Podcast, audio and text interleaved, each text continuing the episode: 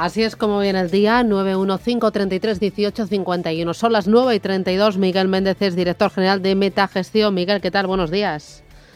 Muy buenos días, Susana. ¿Qué tal? ¿Cómo vamos? Fenomenal. Oye, llevo un par de días acordándome de ti cuando veo que Solaria va a entrar, ¿no? Es firme candidato a entrar en el IBEX 35 en sustitución de Más Móvil. Eh, Solaria es una... Bueno, tú todo lo que tenga que ver con renovables desde hace ya mucho tiempo lo vienes empujando en tu cartera y lo vienes argumentando.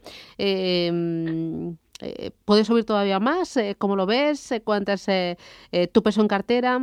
háblame del mar marinero. Bueno, mi, mi, peso es alto y la posición es la número uno en Metavalor. estamos sacando el valor más del 90% este año y la verdad es que el otro día teníamos una conferencia desde aquí, desde Metagestión, con, con, con Arturo, con el CEO, y, bueno, en su opinión, la compañía todavía sigue teniendo valor y sigue mm. teniendo posibilidades de upside. Por lo tanto, yo no descartaría ver a la compañía en los entornos de los 20 euros, que creo que es lo más probable. Eh, todos los recortes vemos como los flujos aprovechan para comprar los títulos. Por fin, por fin eh, entra en selectivo. Yo creo que es una decisión acertada por parte del Comité Técnico Asesor del IBEX de, BME. Yo creo que, debería haber incluido Solaria ya anteriormente, pero yo creo que la decisión eh, es, muy acertada. Por lo tanto, eh, la compañía, yo sigo muy positivo, positivo en todo el sector renovables no solamente Solaria, Susana, también Siemens Gamesa, eh, que yo creo que va camino a los 26 euros, Green Energy, eh, lo están haciendo en general muy bien.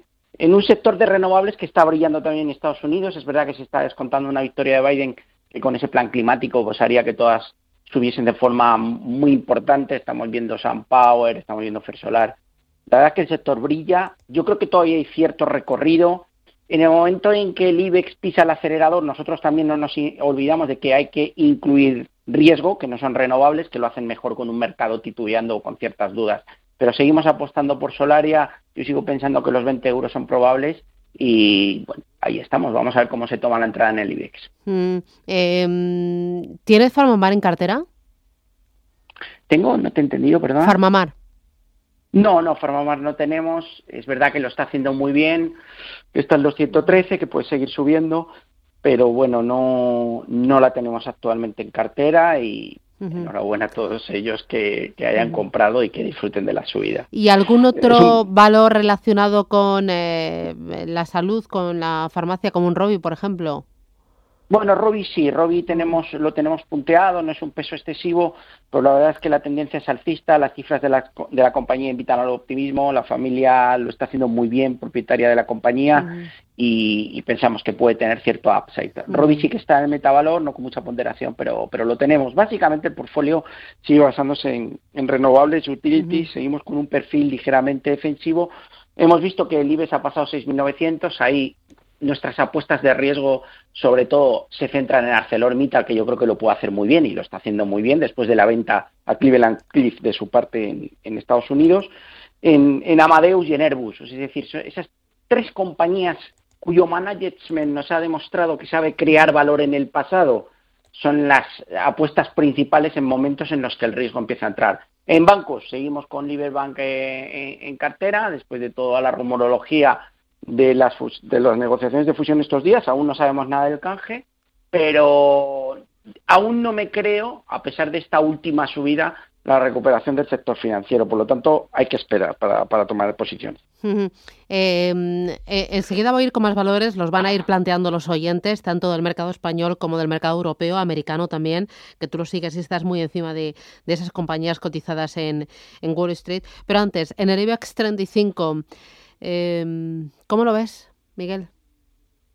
Bueno, pues lo veo, lo veo con un proceso de adaptación a, lo que nos va comentando la bolsa, porque hay que dejar hablar un poco a los índices y ver cómo van reaccionando. El tono ha mejorado, 6.650, 6.700 han servido de soporte y hemos pasado una cifra que era importante, que era el 6.880, 6.900. Podría, podría continuar la subida, y lo importante es que está siendo capitaneada por valores que hacen que, que, tienen bastante ponderación en el IBEX. Por lo tanto, nosotros pisamos un poco el acelerador, metemos un poco de valores con más beta, con mayor riesgo. Yo creo que compañías como las que te he comentado, Arcelor, eh, eh, Amadeus y Airbus tienen mucho que decir.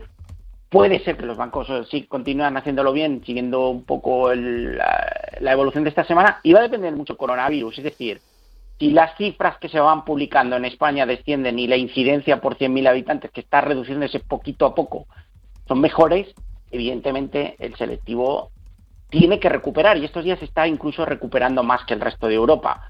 Pero bueno, vamos a ser cautos porque en fondo seguimos siendo eh, estamos en el ojo del huracán y seguimos, siendo el Wuhan europeo ahora mismo, por lo tanto los inversores no se olvidan de eso. Pero bueno, un poquito más optimista y vamos a ver si de aquí a final de año por lo menos podemos dar un tirón que nos permite maquillar un poco las cifras.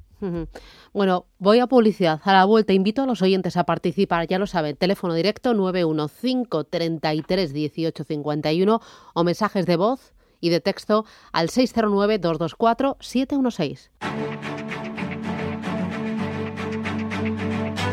En Capital Intereconomía, el consultorio de bolsa.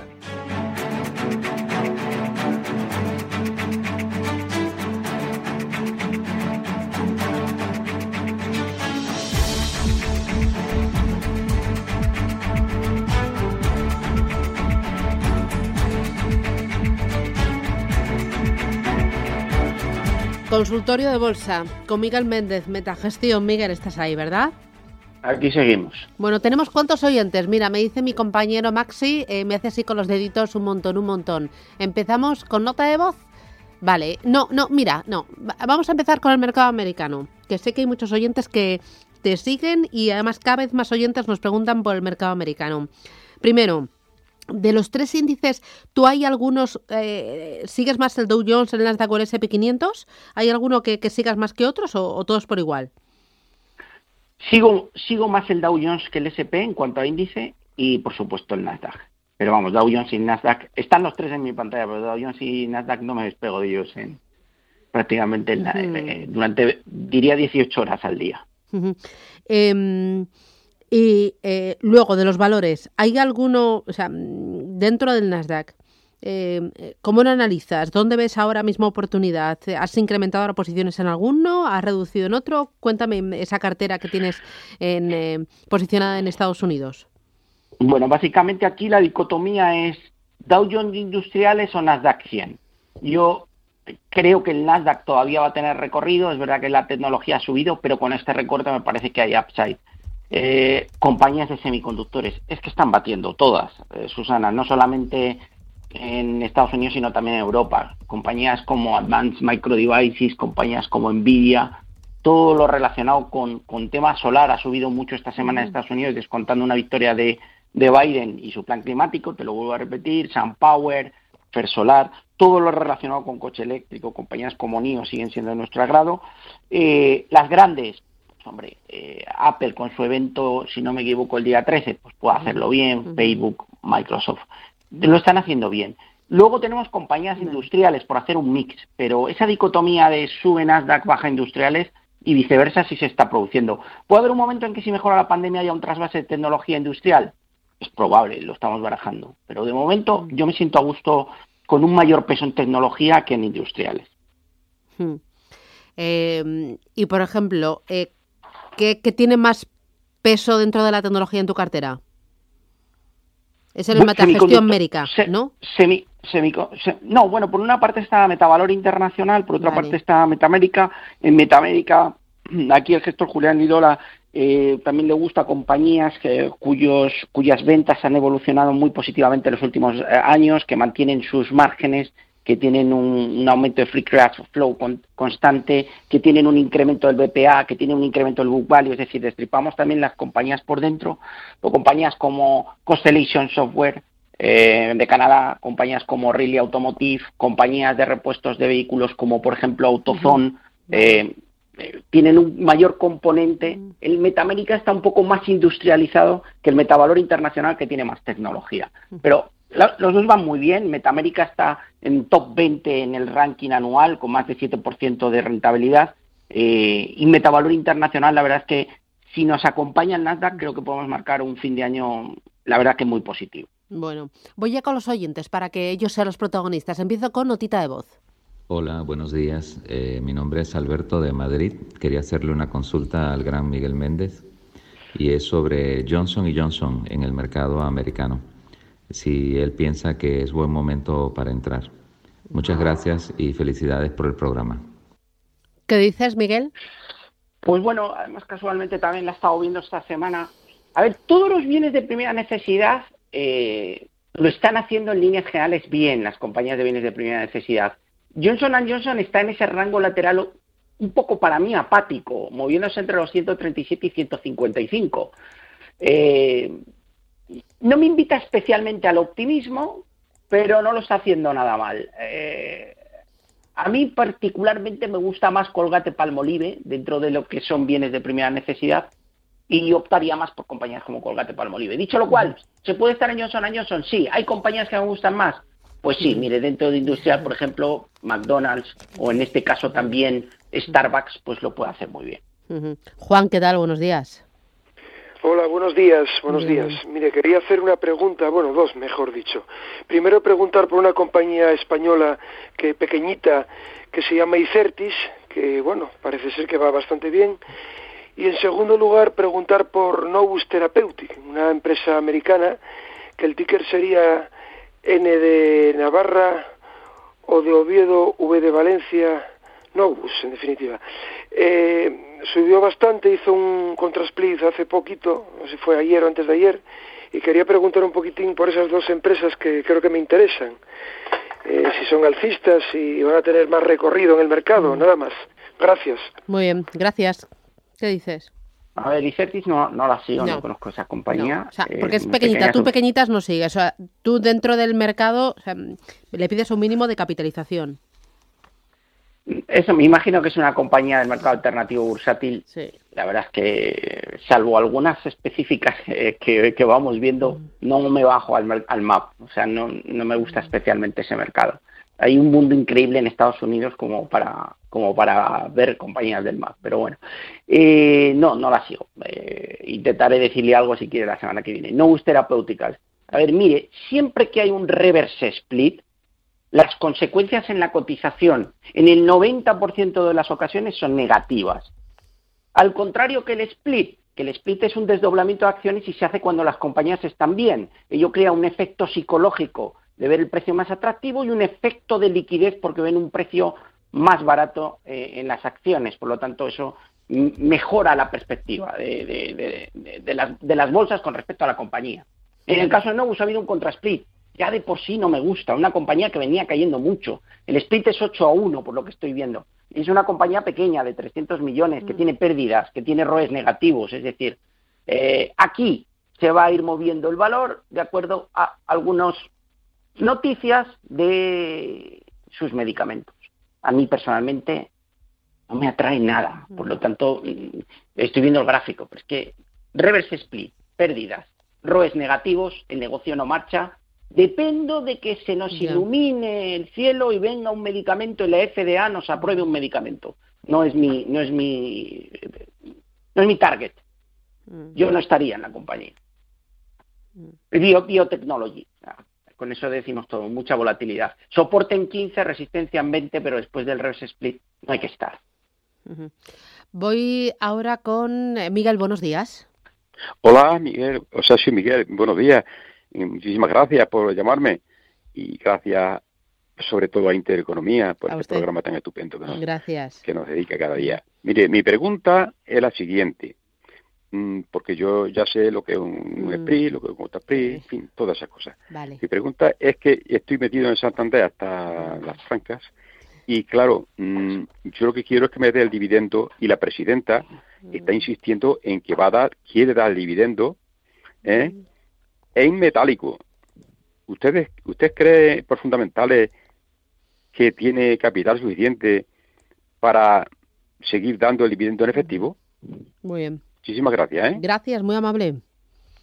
Mm, eh, Tú lo de comprar por dividendo... Mm, Mira, la, la, historia nos demuestra, Susana, que las compañías americanas que mejor performance tiene, hablo de performance muy potentes, eh, no de un 10%, sino de 500%, 1000%, abonan muy poco dividendo y utilizan sus beneficios para capitalizar y reinvertir ese dinero en la propia compañía y en la propia actividad y en el propio negocio. Y eso es lo que al final da buen resultado.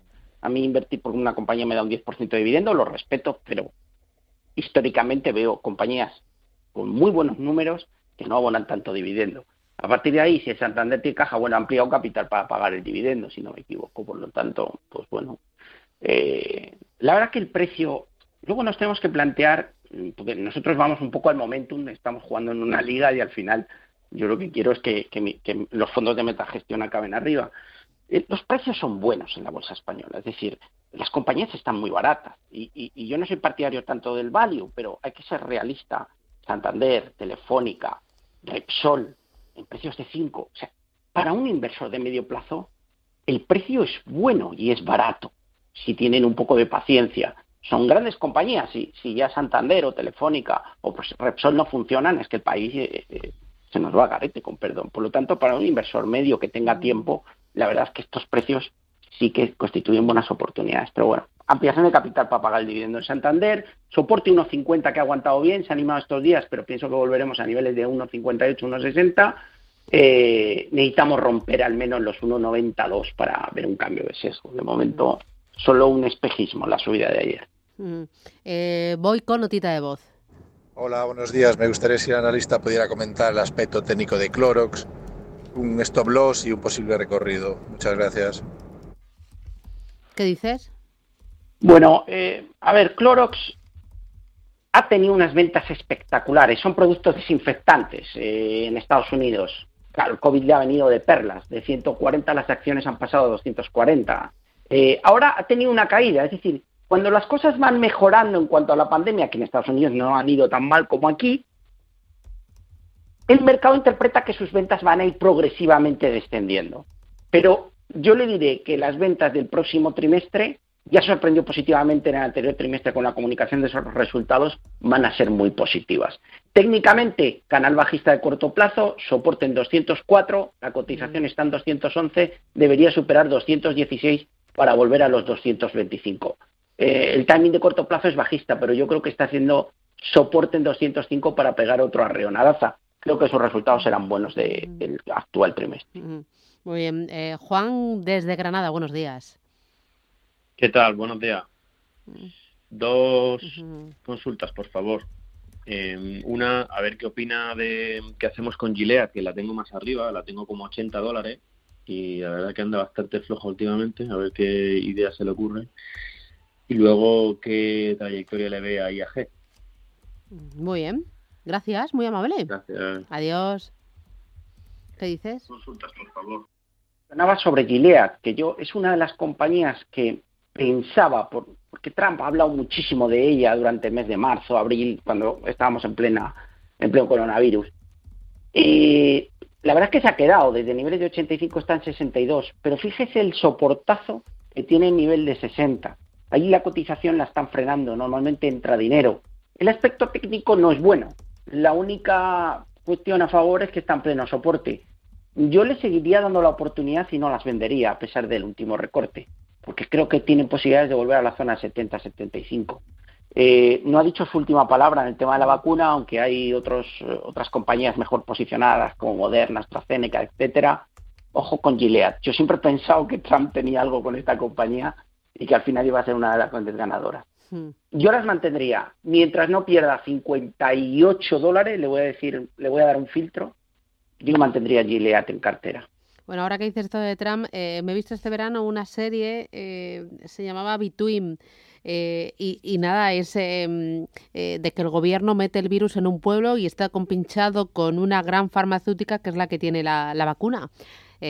para ir un poco de, la mano y un poco como experimento también social y biológico. Bueno, tremendo, ¿eh? Between. Es así un poco para adolescentes. yo la vi con mi hijo y, la verdad pero bueno. Hay eh, teorías conspiranoicas para todo. Hay de todo, hay de todo. hay quien dice, y yo pienso cómo Trump se puede recuperar en tres días de estar con oxígeno a estar perfectamente, si ha tenido coronavirus, si no lo ha tenido, si es un acto de campaña, en fin, bueno, hay rumorología por todos los lados, pero bueno. Bueno, eh, voy ahora con otra notita. Mira, no, eh, tengo consultas, es que tengo muchísimas.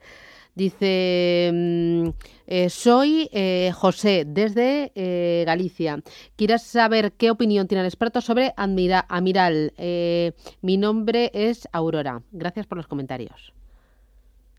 ¿Qué dices? Bueno, en los últimos días lo ha estado haciendo bien, pero claro, es que la, ha bajado de 18 a 9 prácticamente en, en este año, lo que va de ejercicio. En 9 hay soporte, hay aguantado la cotización. Si en plena efervescencia de coronavirus eh, este sector, que lo ha hecho muy bien, no, no ha tenido un gran comportamiento, a mí personalmente no me acaba de cuadrar. Eh, solo si fuera capaz de superar niveles de once y medio, pues mejoraría mucho su aspecto técnico, pero no directamente no la veo. Eh, el soporte está en los 9, ha rebotado tibiamente. No, no estaría en la serie. Hay otros valores que me están demostrando que lo pueden hacer mejor dentro del selectivo español. Vale. Eh, voy con. ¿Qué tenemos? ¿Notita? Vamos, notita. Buenos días. Para Miguel Méndez. Sobre American Tower. AMT. El ticker AMT. American Tower. Mm, mm, lo tengo en beneficios y querría saber soportes y resistencias. Gracias. La verdad es que es una compañía que a mí mm, me gusta mucho. Está dentro del rate y bueno, está muy relacionada también con todo el tema de 5G. Eh, yo la llamo la anterior Celnex porque todo lo que ha hecho American Tower lo está replicando Celnex. Eh, la subida tan espectacular de 2016 a 2020 ahí está. Es verdad que ha flojeado un poco, hay una resistencia importantísima en 270 dólares, ahora mismo cotizamos a 241. El soporte lo deberíamos de situar en niveles de 220. No me preocupa este ligero recorte que ha tenido estos últimos días, también va abonando su dividendo. El 16 de octubre se hará efectivo el último descuento que se produjo el 25 de septiembre.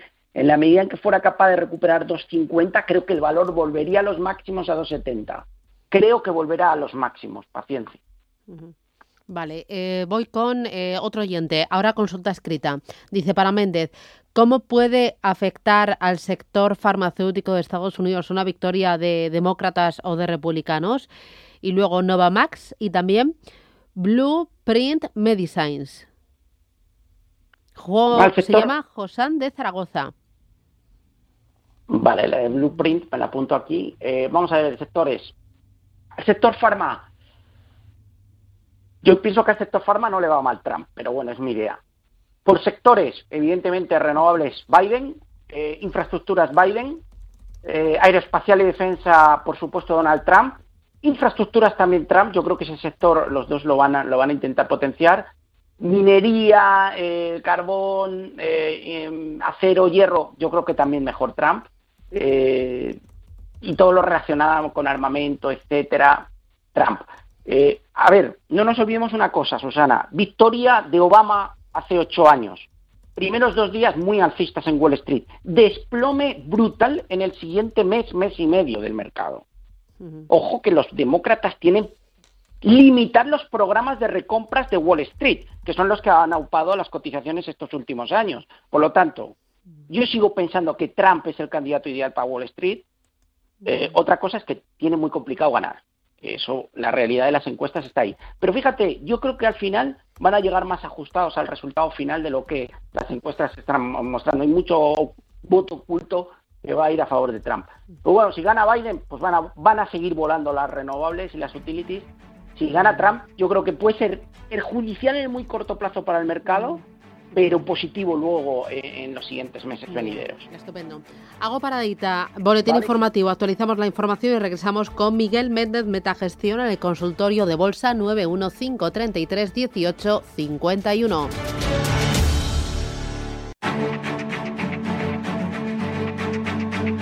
Capital Intereconomía, el consultorio.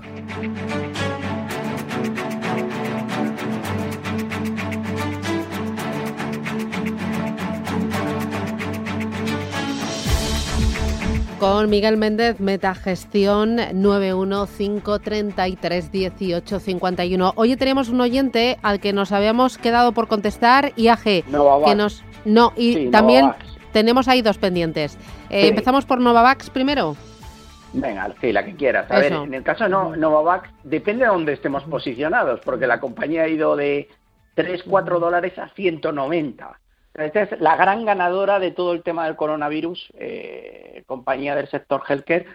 A ver, ahora, si yo tuviera que entrar ahora, sería muy cauteloso. Eh, yo creo que el recorrido grande ya se ha producido, aunque hay rumores en Wall Street que apuntan que probablemente una gran farmacéutica podría comprar Novavax. No capitaliza mucho, es una capitalización en los entornos de los 6.000 millones. Bueno, técnicamente importante que no pierda 97 dólares. Por la parte de arriba, yo creo que hasta en superar a 125 no habría que volver a entrar. A mí, yo tengo buenas sensaciones con la compañía, pero claro, cuando se nos va algo de 4 a 100, pues siempre hay que tener cierto respeto. En el caso de Iberia, eh, en el corto no me gusta, en el corto plazo no me gusta. Y hoy entran en juego las nuevas acciones de la ampliación de capital, Susana, eh, la verdad es que ha caído una barbaridad con la ampliación. Eh, el precio es bueno, pues, pues, pues, hombre, si viendo que estaba 8 y comprar a 1, a mí me sigue pareciendo que el precio es barato, pero ¿por qué no podemos ver 0,85, 0,90? Es la realidad. Eh, hay más upside, hay más que ganar que, que, perder, ¿no? Y hoy leía que probablemente Trump va a empezar a apretar con los paquetes de medidas de ayudas a las aerolíneas. Esto quizá pueda venir bien al sector. Eh, no solamente Iberia, estoy también vigilando American Airlines, que, bueno, que la veo a un precio muy barato.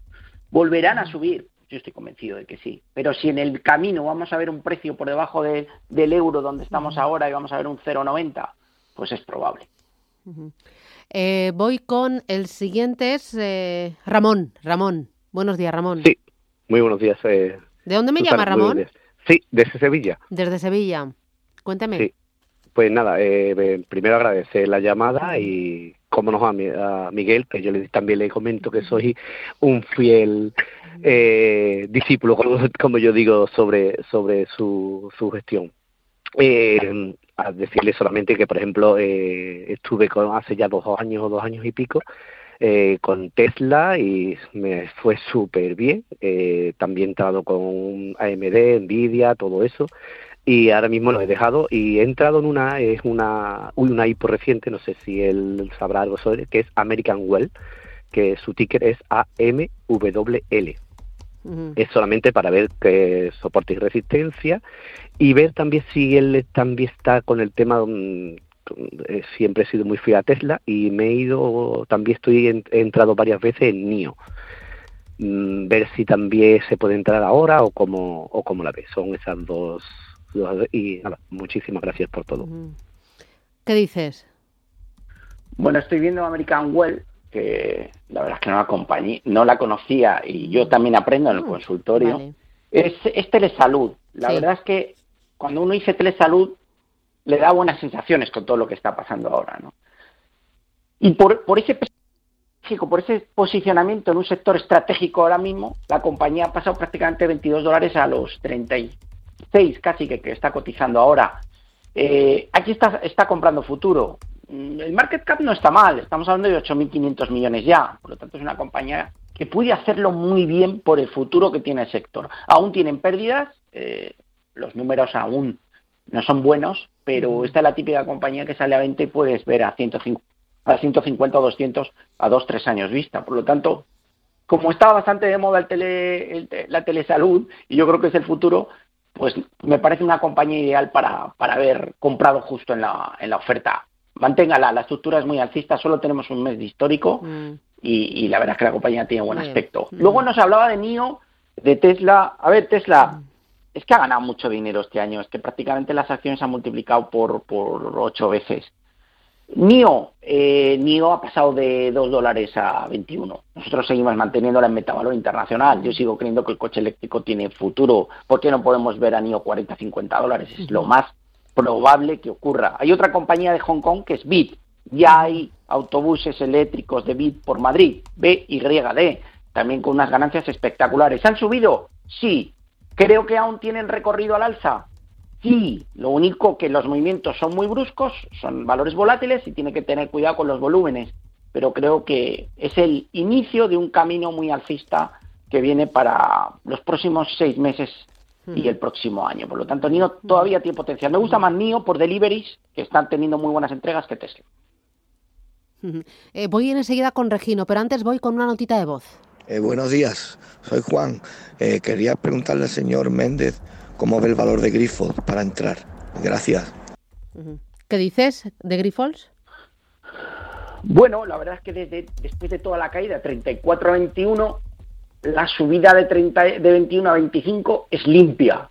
Ha pasado el 25, lo está haciendo bien en el corto. Invita a pensar que puede tener objetivos eh, más ambiciosos en entornos de 27 euros por título.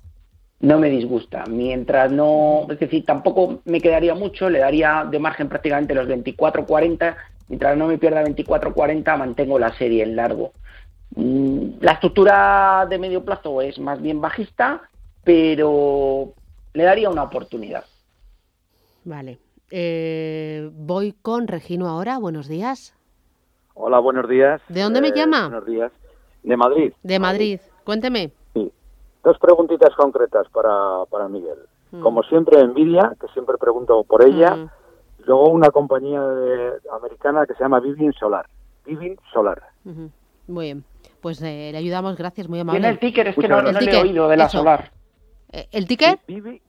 Un segundito. A ver si lo tiene.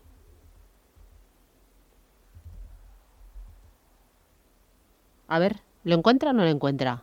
Buf. El ticket, el ticker es VSLR. VSLR.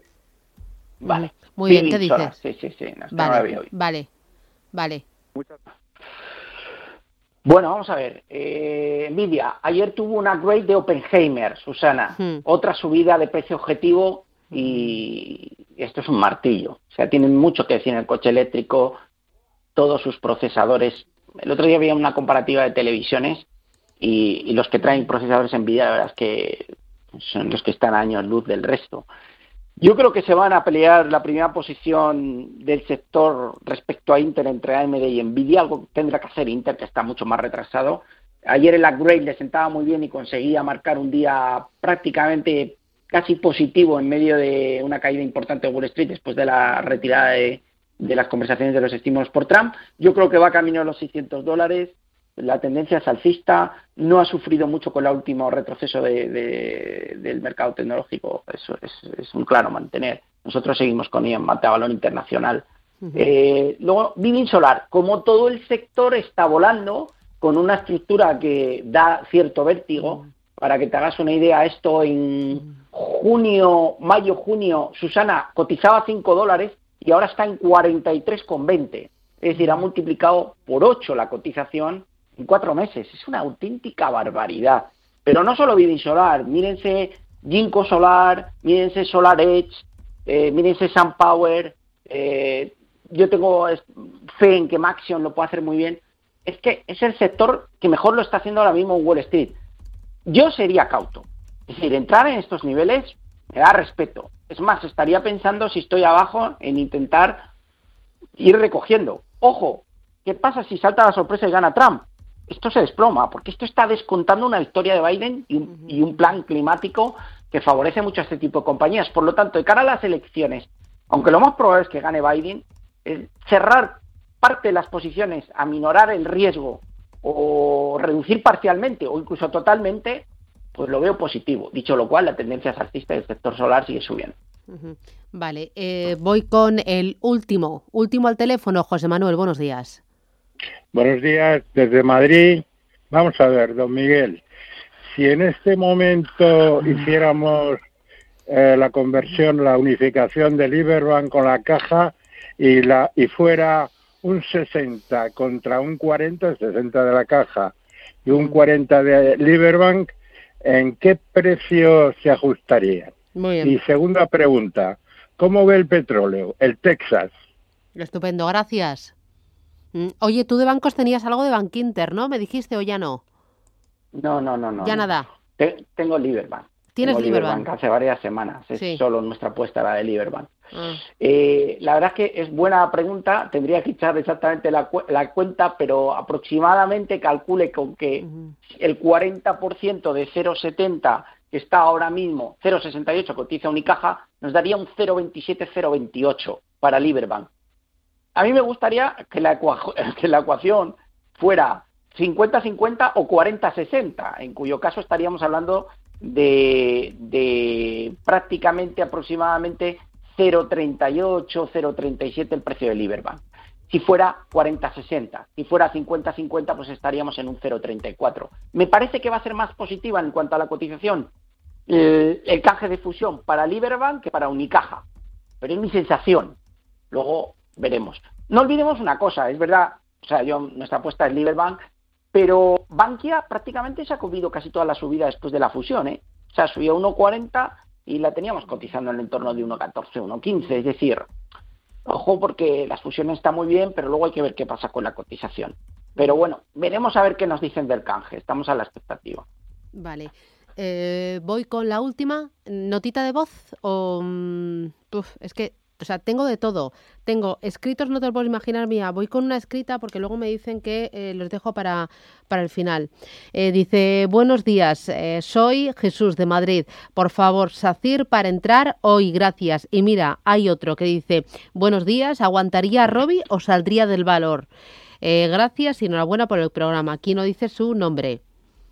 Bueno, vamos rápido con SACIR. A ver, después de la última negativa noticia que conocimos y del, de la caída fuerte desde niveles de 2.10 hasta 1.42, ha recuperado 1.65, a mí me da la, la, sensación que va a volver a testear 1.50. O sea, no me gusta comprar con malas noticias. Ha habido una recuperación de toda la caída, pero pienso que la debilidad va a volver al valor. Por lo tanto, es claro, si he pillado ese tramo, vender, y si no, no entraría porque creo que va a volver a niveles de 1.55, 1.50 estamos en 1,65. Aclarado. Y Robi, ya he comentado que la tenemos en metavalor, lo están haciendo bien. Eh, yo creo que la compañía, hay que ver el gráfico, es una maravilla. Estamos en 32, sigue subiendo, están haciendo las cosas bien. En un año bueno para el sector, aquí sí que hay un timing positivo y hay una perspectiva del mercado positiva hacia la compañía. Por lo tanto, objetivo, el máximo en 34 euros. Ahí tienen un 6-7% de upside, pero es chiquitita, con lo cual ajusten el volumen. Muy bien, y eh, nos vamos, ¿no? Notita de voz. Ahora, un poquito más. Vamos, la última, ya que sí que sí, última. Buenos días. Le quería preguntar a Miguel Méndez por Gireat, Laboratorios Gireat. Eh, no tengo prisa, la tengo para largo plazo. Eh, estaba esperando a ver si sacaban alguna noticia relacionada con el COVID, pero bueno, va pasando el tiempo y parece que, no. Eh, ¿La seguimos manteniendo en cartera, Miguel?